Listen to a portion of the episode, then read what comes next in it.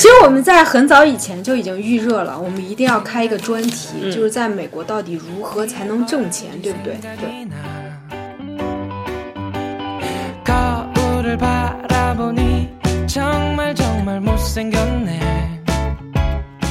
第一个呢是，就是海淘客，他们可能采购就是境外的这些各种各样的，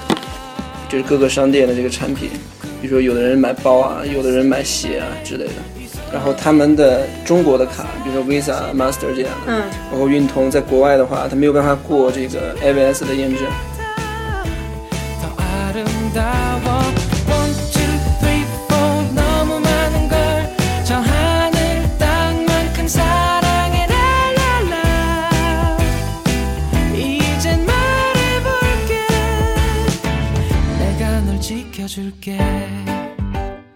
除了三大联盟之外，我们也做非联盟，就是基本上涵盖了全球的各大国际航线。对，大家如果想出国，然后找不着廉价机票，然后或者非常着急的情况下，请联联系杨老板。杨老板是资深做国际航班的机票。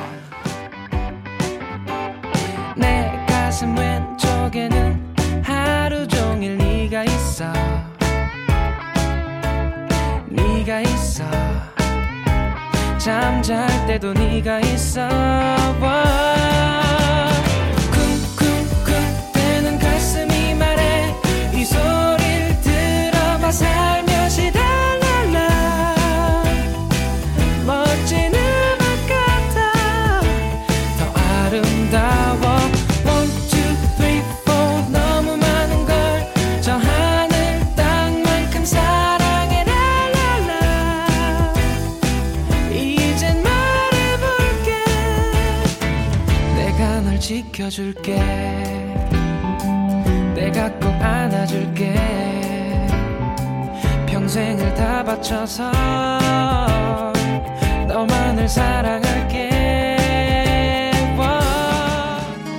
北美段子手，右星推牌九，乱弹三缺一，天长和地久。我是爱佳，我是嘟嘟，我是憨憨，我们是 USBB Girl，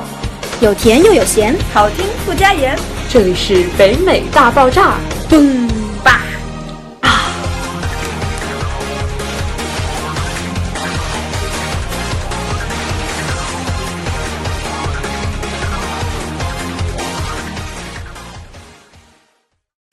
大家好，今天就不多做自我介绍了，有请我们的杨老板。彪彪彪彪彪彪彪！哎，这。其实我们在很早以前就已经预热了，我们一定要开一个专题，就是在美国到底如何才能挣钱，对不对？对。因为我相信，不管是手机旁的你，还是在座的我们，都很想知道，到底在美国除了花钱，到底还能不能实现挣钱这个愿望。嗯。所以我们千方百计，左拖右拖，搭了。我突然想起来一个事儿，就是说，如果你想找到一个人，那么。只要通过六个人，你一定能找到他。嗯，然后这个人呢，是我们通过了十六个人才找到的，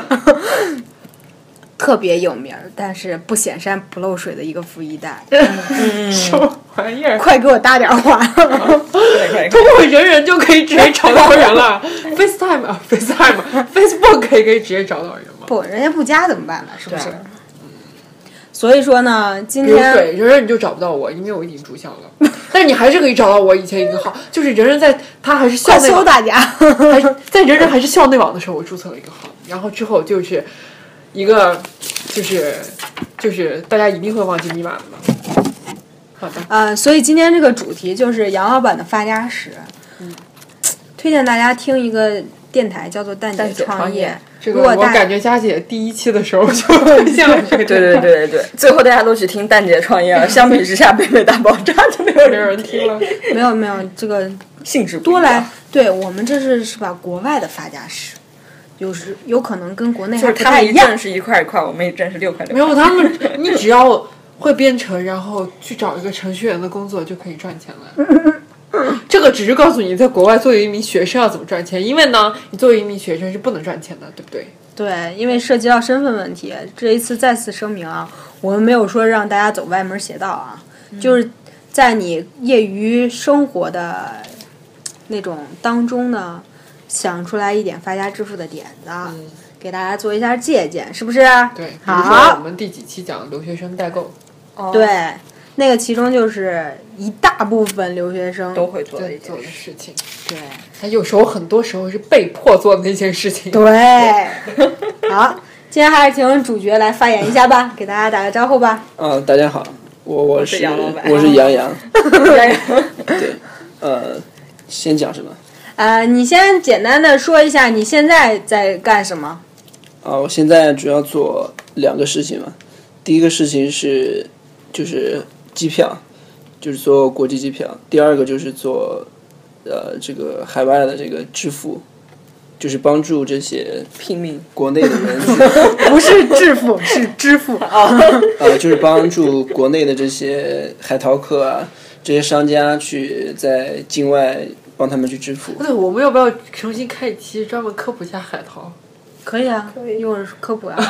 科普啊。可以，你可以剪很多期啊，没关系。对啊，来，就是你现在做的这个业务，能给大家简单说一下到底是什么流程玩的，呃，我我主要讲一下海外支付吧，就是是这样的，这个主要的用户群体有这么几类。第一个呢是就是海淘客，他们可能采购就是境外的这些各种各样的，就是各个商店的这个产品，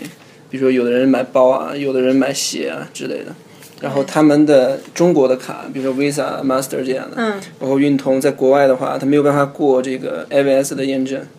就是他们需要你这个账单地址啊和这个寄送的地址要一致嘛，哦 IVS 对是什么？就是一个一个验证地址的一个一个对，方法你的。billing address 必须是它可以送到的地方。对你这个 building 和这个 shipping address 必须要一般一般情况下他们会验证嘛，嗯，就因为你的那个 building 是中国的嘛，但有的时候就过不去这个验证，因为在美国的话，信用卡它不像中国需要你密码之类的，它你只需要知道卡号、日期和背后的 CVV 安全码就可以支付了。所以美国这边的风控还是比中国要严多了。所以这是为什么他们的卡过不去，会经常出现砍单，或者是直接卡就无没有办法支付的这种情况。就是说，只是卡过不去，不是因为他住在中国才过不去，是吗？就是他他这个就很多网站的东西可以直接寄到中国去吗？对啊，现在是很多的网站都可以如果他写的 international shipping 应该就可以。就比如我那个 code 就是这么来的。但是是这样，这个又不是跟支付，就是能不能直接寄到中国跟支付没有什么关系，因为嗯、就这个就牵扯到，如果是就是转运公司的这个问题，嗯，如果是转运公司的话，他们的好处就是被税的概率比较低，但是如果是这些公司的话，他们走的是商业的物流，就基本上是被税的概率是非常高的。对，有的时候他们会主动报关，所以那个会被税的概率会更高。所以一般找这个各大转运公司，比如说我举个例子，比如说这个 USPS，它是属于万国通道。这个万国通道的话，它的通关率是非常强的，相对于商业保险。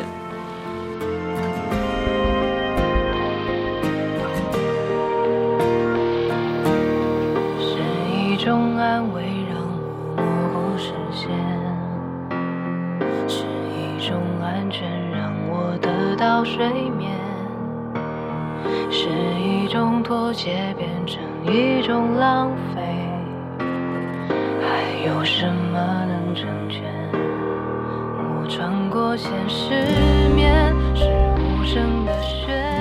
那所以说，这个寄东西，那如果大家真的是想去海淘的话，他这个走这个转运公司，他是找这种中国性质的那种中国人办的那种国际物流的，还是就是找美国当地的，比如 USPS、FedEx 或者 UPS？呃，就如果说从性价比跟这个，就主要从性价比的角度而言嘛，包括这个通关率的话，应该是中国的这个公司比较好。是这样的，其实在美国的话，有这么几个免税州是做的比较火的，比如说呃 DE，然后 OR，像这种免税州，他们的转运公司特别多，但是，嗯，呃，其实这些转运公司背后的老板基本上全都是在深圳这一块儿，对他们只是一个相当于一个合作的形式，在美国这边找一个仓库而已，对，所以他们真正的幕后的老板基本上全都集中在深圳。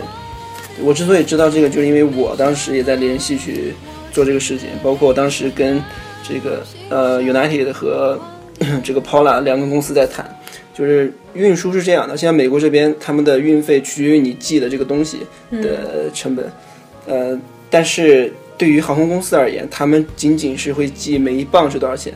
然后比如说像美联航的话，它你跟它的合作形式就是一次至少寄一个 piece，一个 piece 是三百五十磅，这三百五十磅的话，平均是一点六美金一磅，所以你可以想而知，这个寄东西的成本是非常低的。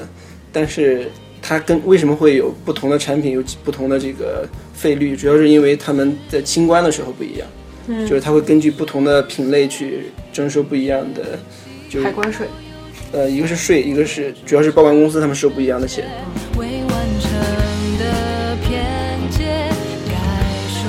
再见。过去的都该让给时间，来张开你双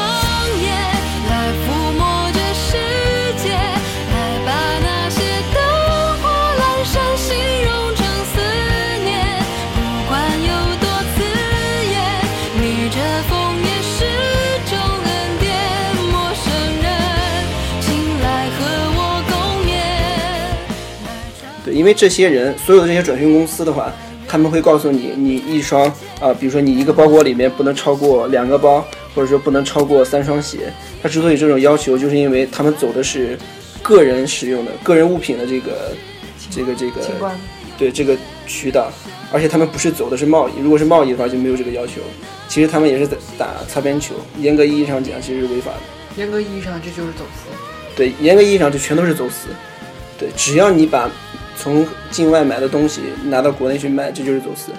不是啊，不是贸易用的话就不算走私。对，贸易对啊，贸易是不一但。贸易用的过程中你交的税也就更多了吧？对，对，是的。一个是税，另外一个是资质的问题，就不是不是所有人都可以申请到那那一个通道，对吧？对对对，因为呃，它需要一个商业报关，商业报关本身的成本就很高。举个例子，比如说你同样寄了，你寄了五个包，结果你很不幸运，然后你这个被海关给扣了，他们需要你进行这个，他说你这我们我们定义你这个不是个人使用，就我们认为你这就是商业的用途，然后你必须要商业的就去商业报关，这个成本是非常高的。就是除了这个运费之类的，大概五个包的成本大概在一千多块，光仅仅是代报关这个服务，去找报关行代报关。那照这样来说，其实如果真的靠这种合法手续走回到国内的话，在国内买其实也没有太大的差别了吧？还是有利润差的，就是因为是这样，因为国外的这个各种各样的折扣特别多，就是它有各种各样的折扣，它的折扣是特别丰富。价可能就对，低。那比如像这种迪奥、香奈儿自己品牌本身就万年不会打折，那他们代购这些这些品牌还是有折扣的。因为我我之前在上学的时候，这个大一的时候还是大二的时候，嗯。我当时就有一个朋友是，不是我的朋友是校友吧，他是在做这个专门做各种各样的奢侈品，嗯。他通过 USPS 去寄这种东西，然后因为她男朋友是一个富二代，然后她有她经常就她有各个这种奢侈品店的各种卡，所以会有一定的折扣，所以她吃一个一个是折扣的钱，另外一个是她在这个原价上面去加一个它的利润。代购费。对对对，当然这个我讲的有点偏了，因为我不做这个东西，对我只是延伸了一下。嗯行，就是大家如果有什么是吧想代购的，就不要找类似于我们这种留学生。说实话，因为我们没有这种渠道，对吧？然后随时给你寄回去。一丢件问题确实存在了。之前小莫就我们之前讲那个海带铺的那个店主，他之前给别人寄了一个古奇的包，然后一年以后才收到。就当时真的就就一万多块钱，就觉得自自认了，就觉得就是丢了。然后其次，像我们这种，我们只能走这种跟美就是中国版的邮邮局一样去寄 US USPS 这种。然后我们是如果加了保险，这邮费就比较贵，而且时间还比较长，一般是四百刀以上就可以不用报、报税。但是如果给你买一件比较昂贵的东西的话，它就绝绝逼会超过四百刀，所以就就存在这种你到底是一下还是一上？以下的话是可以不用报的。然后它的邮寄费是，然后是在按磅这样算，所以就是说，其实有一些专业的代购要比我们更更为划算，至少它在清关呀，在运输方面更安全更快。就是不要再老为难我们身身在国外的这些留学生了，是不是？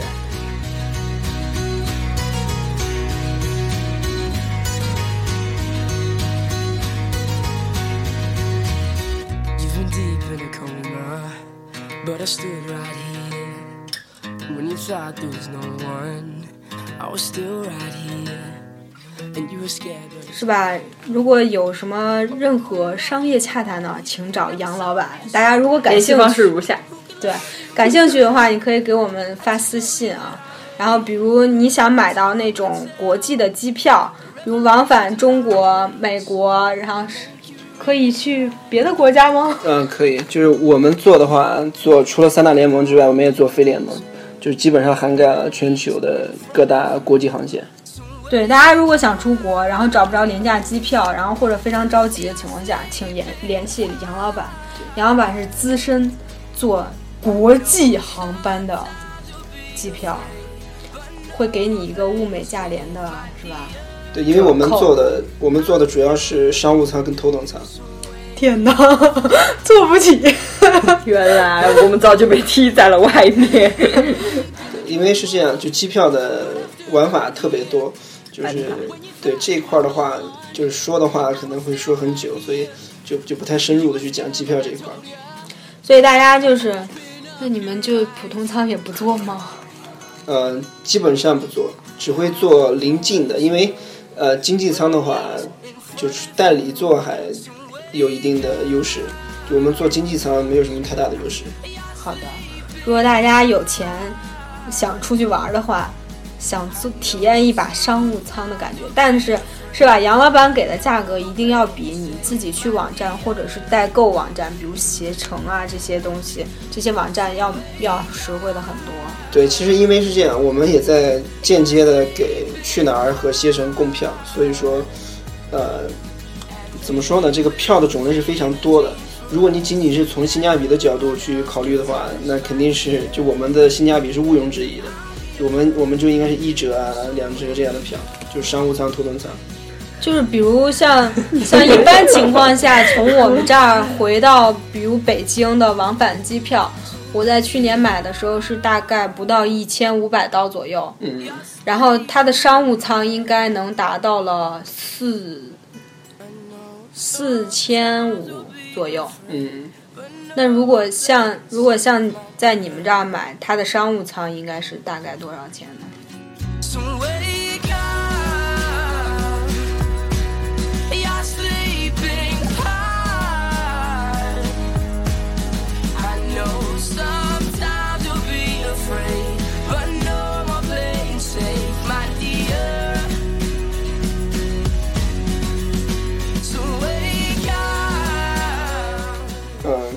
这个具体的价格我不是很方便去透露，就是如果有兴趣的话，可以去谈一下。大大概的价格应该是，呃，一半吧，一半都不到，就你购买的成本的一半都不到。也就是它有可能就是两千多，不到三千美金就可以达到，是吗？差不多吧。嗯所以说，大家大家算一算啊，就是如果你比如你临近像我们这种学生，因为我们知道确实什么时候哪一天是放假的，然后哪一天回来，所以我们一般情况下会在临走的时候至少三个月往上去开始订机票。所以我们能订到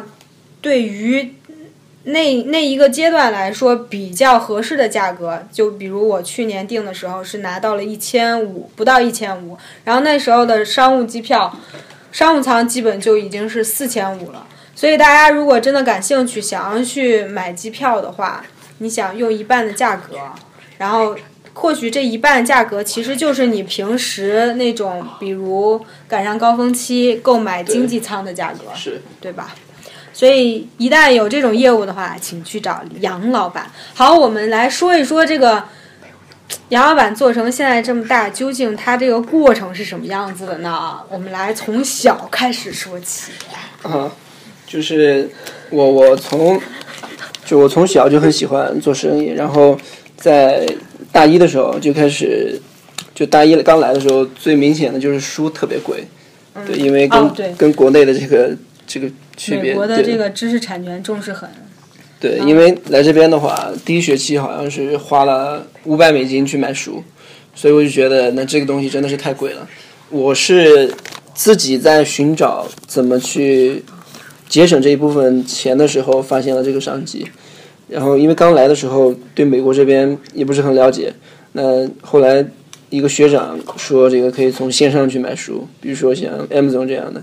然后我当时就从 Amazon 这样的去买书，然后慢慢慢慢的就了解了越来越多的，包括书的这种平台，Bookfinder 呃，对，包括这个 Book Finder，我之前也在用，就它可以，就你可以找到很多有差价的这种。我刚开始是看怎么去找到便宜的，嗯，但是后来呢，我想，因为大家都需要去买书，对，对，因为这个是一些科目它是强制性的，所以后来，呃，我在给自己买书的时候呢，就发现一些有需求量比较大的，就是这种这种课大课，比如说一个课里面有一两百人、两三百人这种，嗯，然后我就开始，对我就开始从第二学期就开始买这个书进行卖，就是从当时从网上去囤了很多书，然后你就是直接就是从网上买吗？买下来，然后对，当时、嗯、第一次做是直接从网上去买买这种，呃，因为新书的利润空间是很差的。嗯。当时做的是对，全是 used book，然后全都是用过的二手书，然后这样的话，就第一次做的话是是赔了钱的，因为刚来不太懂，不知道美国这边还会换版本，然后、对。哦对对，到到那个第三个学期，大二上的时候，因为我是大二下开始做的，大二上的时候，这书的版本已经过了，然后那些书就变得一文不值了。第一次的话是赔了一部分钱，然后在赔了这个之后呢，就开始做更多的功课，比如说会提前去查下学期老师会用什么书，嗯，对，去了解这方面的信息。然后当时分了两块，一个是线上，一个是线下。线上的话就是各种各样的买书网站，然后线下的话就是去收去，在这个同学啊这些校友之间去收这种二手的书。然后当时大概囤了上百本吧，上百本书，对，每一本书大概能卖到一百刀吗？每本书是这样的，我当时买的最便宜的书的话，呃，几块钱？大概是五块钱吧，五美金左右。然后，嗯，到了第二个学期的话，那本书大概卖了三十左右。冷空气渗透每座城市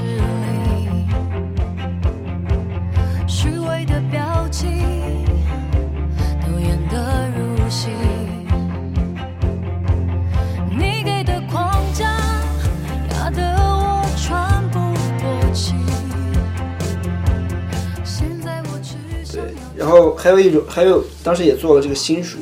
呃，新书当时是从也是从线上买的，就当时在亚马逊这一块儿，因为那个时候了解到一个政策，美国美国的这个东西是可以退的，所以当时就比较大胆，就买了大量的书，因为我是学这个经济学专业的，嗯，因为在经济学里面一直在强调这个供需的问题，嗯，当时就想这个会不会因为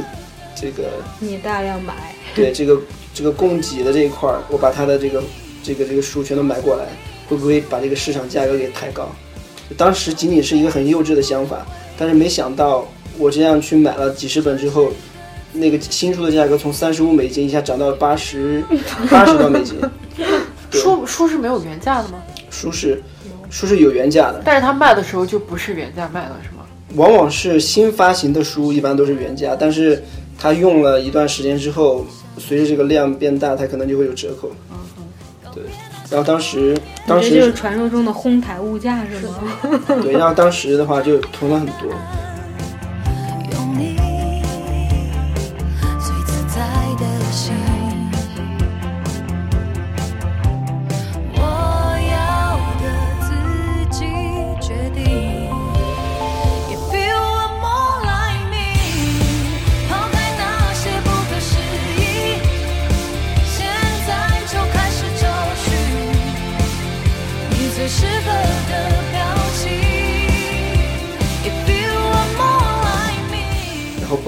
跟线下的书店这一块儿，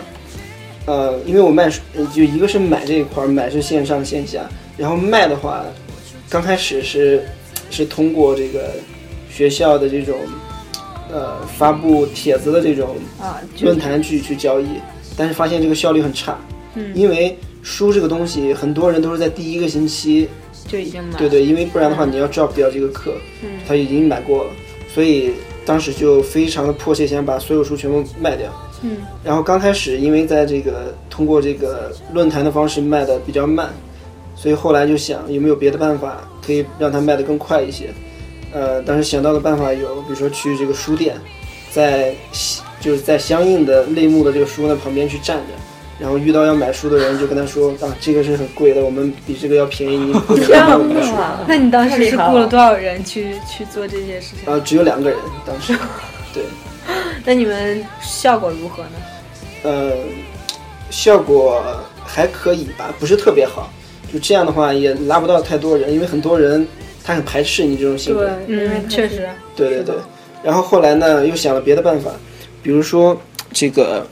后来我就去找，就是这个上这门课，就是上这就需要这本书的这这门课有哪一些名单，就他会有一个全班的这个名单，哦然后就开始对，然后就开始发全班的这个邮件，这样的话就更有针对性的，就真正把这个广告或这种信息就投放到真正有这种需求的人身上，然后这样的话，这个转化率慢慢慢慢的就变得很高，然后就效果还是立竿见影的，对，然后就很多人去买这个书，然后除此之外呢，呃，因因为我我比较嗯就喜欢就喜欢胡思乱想，然后后来后来因为学校也在收书嘛，就是学校不仅就各大学校的书店不仅是卖书的，它也会回收你的这个二手书，嗯，然后当时就想，我当时只是好奇他们收书是什么价格，我当时买来五美金左右的那本书，我去卖的时候，他他给了我八十多块的一本的这个 offer，然后我当时仅仅好好像是带了大概五本书，我立刻全卖给他了，然后立刻就是开车回家，把所有的书全搬过来，一次性全卖给他了，就一次大概赚了好几百，大概一千多美金吧。是因为你是拿五块钱买进来，然后均价应该是十美金左右吧。结果他收书的时候，对，offer 就给我开了这个八十多美金一本的这个价格。他他为什么这么傻叉呢？是因为那个书确实很畅销吗？对，因为它的需求量是非常大，它是一门大课，就是大概有好几百人在上这门课。那美国人会，对，他而且们会用电子书吗？呃，美国人使用电子书的特别少，就比较少，至少从我我接触的很少，因为大家很排斥电子书。因为是这样，我之所以呃可以这样讲，是因为我在做完纸质书之后就开始做电子书。呃，我做电子书的话，因为现在已经过去很久了，我我也可以讲一下，基本上都是在淘宝跟淘宝上面的各大卖电子书的商家合作的。因为从他那边买的话，一本书也就呃两块钱人民币，或者是五块钱、十块钱这样这样的成本。嗯。呃，然后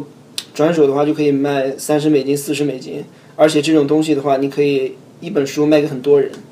对，就是一劳永逸。的。但是这个事情的话是是应该是不合规定的，是违反规定的，你不可以这样做，尤其在美国。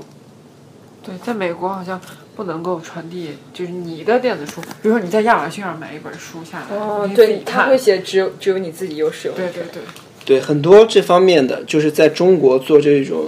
电子书的人，他们基本上都是破解亚马逊的书。嗯，对，都是在亚马逊上搞的这个电子书，然后把它给破解之后，就比如说用 Kindle 啊这样的去破解，然后把这个书转成 PDF 进行去买。然后呢，就是你这个做书最后做到一个什么成效呢？最后的话，呃，因为这个东西的话，呃，你你很难跟这些大的店铺去交易，因为它需要你大量的囤货，而且书的风险是很大的，它的波动是很大的。因为第一风险是是因为它会可能会更换版本，你有的时候是没有办法预知它下学期会使用哪一个版本的书。嗯。然后第二个就是这个价格的波动，呃，因为刚开始就跟就刚开始我们会观察它的价格的变化，因为大概一共做了四两两个多学期吧，嗯，做了一年多的这个书，就一直在观察，就从我们学的这经济学的角度，理论上讲应该是刚考完试的时候大家开始卖书，这个时这个时候这个供给量过大，然后这个市场价格可能会比较低，便宜。但其实不是这样的。其实从我们观察的这个数据上看的话，往往是在考试前的时候，那个书就是价格是比较低的，但是真正是刚考完试的时候，书价格并不低。就刚开始的话，就做一下图书，然后后来呢，呃，就是第二学期的时候就有了自己的车，有过车的时候呢，就开始做这个接机的服务，就帮哎，接机的服务对，对这也很好。是吧？有寄有有放行李，这些都是有留学生常有的人接机呢，就是为了是吧、嗯泡妹子啊，但有的人却能发现接机是一个很好的商机，这就是是吧？道不同不相与谋。好，年有的人又泡妹子又好来听听杨老板这个接机服务啊。 내 곁에 네가 아닌 다른 사람이 항상 날 바라보는데